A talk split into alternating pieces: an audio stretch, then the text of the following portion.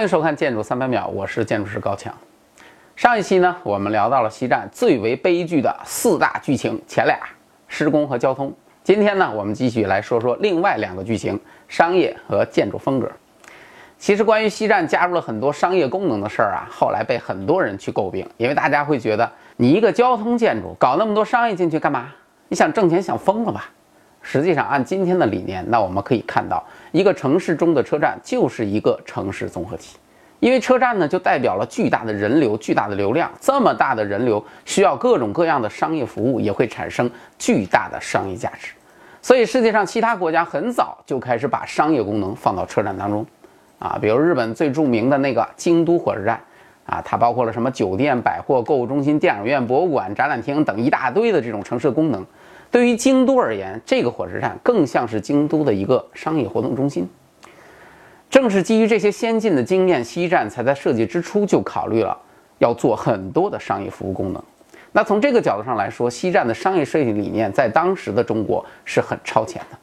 只可惜呢。商业的设计不同于交通建筑的功能性设计，商业的设计必须和商业的运营紧密的结合在一起。说白了，做过商业设计的朋友，咱们大家都知道，在做商业设计之前，一个好的商业策划那是必不可少的；而在做了商业设计之后呢，一个好的商业运营团队更是未来商业成功的保障。而西站呢，除了设计，另外两项很显然都是缺失的。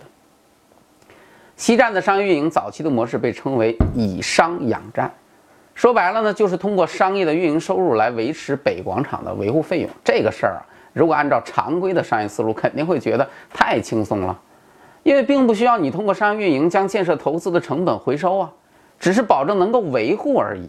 而且我们前面说过，西站的配套商业用房的面积非常之大，二十多万平米。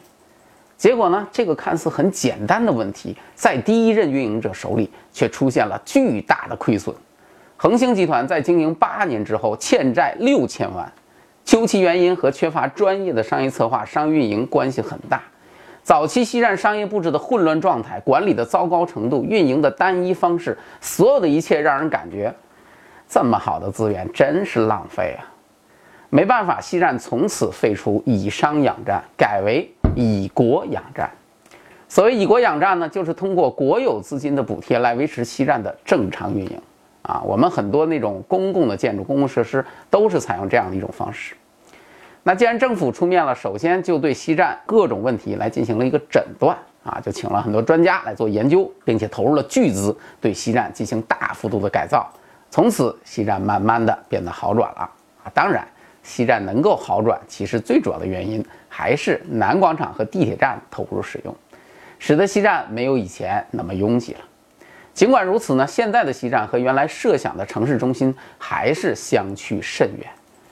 而且随着北京南站的重建，北京铁路的皇冠早就已经不再属于西站了。西站没有把握好本该属于它的黄金十年，想要东山再起，难度更大了。那我们说完了商业模式，我们最后再来看看建筑风格。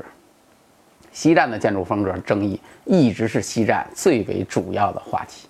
啊，对于这件事儿呢，我想起最近正在上映的一部电影《毒液》啊，这部电影的口碑在专业影评人和大众之间形成了所谓的两极分化。西站其实也是这样的一个建筑。北京西站的形象对于普通的北京市民来说，或者说外地来京的这些游客来说，总的来说，嗯。还不错，很认可。在二零零七年北京新地标评选的活动当中，西站以仅次于鸟巢总票数排名第二的好成绩当选当时北京的十大新地标。啊，排在它后面的还包括像什么国家大剧院、国贸三期、金融街、央视总部大楼啊这一系列的著名的地标建筑。可见啊，众多的市民对于西站的形象那还是很认可的。但是。在专业的建筑师圈子里，提起西站的设计，很多人却非常的反感。其中最具代表性的是著名建筑大师张开济的评价。啊，张大师说，西站的做法是在新建筑上大搞复古主义，盖个小亭子，作用是以假乱真、喧宾夺主。小亭子用的太多了，就会造成新的千篇一律，令人望而生厌。这么大的价钱，没有盖个先进的火车站，反而盖了一个落后的火车站。即使是当年的西站的主要的设计师也承认，西站的外立面的设计其实是受到了当时主要领导喜好的影响。那么西站的立面到底是个什么风格呢？西站的立面设计啊，是源于中国古代的城门理念，因为西站要表达的是国门概念嘛。那由于西站下部呢是有地铁穿过，因此呢，在上部不能增加太多荷载的前提之下，在中轴线的位置就出现了一个豁口。设计者呢，利用这个豁口，结合了城门的概念，通过增加一个横向的连接，加设上面仿古的屋顶，最终达到了模拟古代城门的一个效果。另外呢，由于西站北侧立面非常的长，总共有七百多米，因此设计者呢，为了不让整个立面显得特别的矮板，就将建筑的体量设计成啊前后进退的关系，而在两侧呢，也都有仿古屋顶的进行呼应，这样呢，最终形成了西站东西对称。高低错落的建筑立面形象。其实我们抛开建筑屋顶的复古做法，西站的立面形体关系和空间体量组合，说实话做的还是很不错的。当你从建筑的北侧看过来的时候，你会觉得西站是一个很有气势的建筑，而且沿街的界面那是非常丰富的。而西站真正的争议就在那个复古的屋顶上。要说这个屋顶的问题啊，我们就必须要提一提遍布北京的。大屋顶啊，我们知道北京有很多建筑都是在钢筋混凝土的楼房上扣个大屋顶的帽子。这种做法呢，其实是最早的将民族形式跟现代建筑结合的产物，而且在我们中国采用最多啊。解放前呢，从国民党时期就开始采用这种方式了。但实际上呢，这个方式在解放之后，最开始是被建筑领域的专家广泛质疑的。比如说，著名的梁思成先生当初就曾经说。大屋顶建筑不伦不类，犹如一个穿西装的洋人，头戴着红礼帽，胸前挂着一块镜子，脚上穿着一双朝靴，自以为自己是一个中国人。在梁先生看来，这种做法纯属浪费、多余，而且完全没有中国古建筑的那种美感。梁先生不是研究古建的，不过后来呢，五十年代，当苏联专家来到北京的时候啊，来指导我们建筑师。要像西直门城门那样设计建筑，结果整个风向瞬间就变了。一时之间，大屋顶成为北京乃至中国最为主流的建筑风格。所有的建筑都要戴个帽儿，啊，即使当年强烈反对的梁先生，也不得不开始了深刻的自我批评。好景不长，这个帽儿啊太贵，最后发现我们实在是戴不起。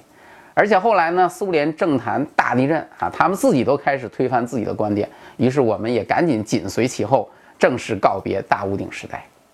那有意思的是呢，时间到了一九八六年的时候，当时的北京市市长提出了要维护古都风貌的口号，结果呢，就要求这一时期北京的建筑都采用加盖大屋顶的方式来赋予当代建筑以传统的元素。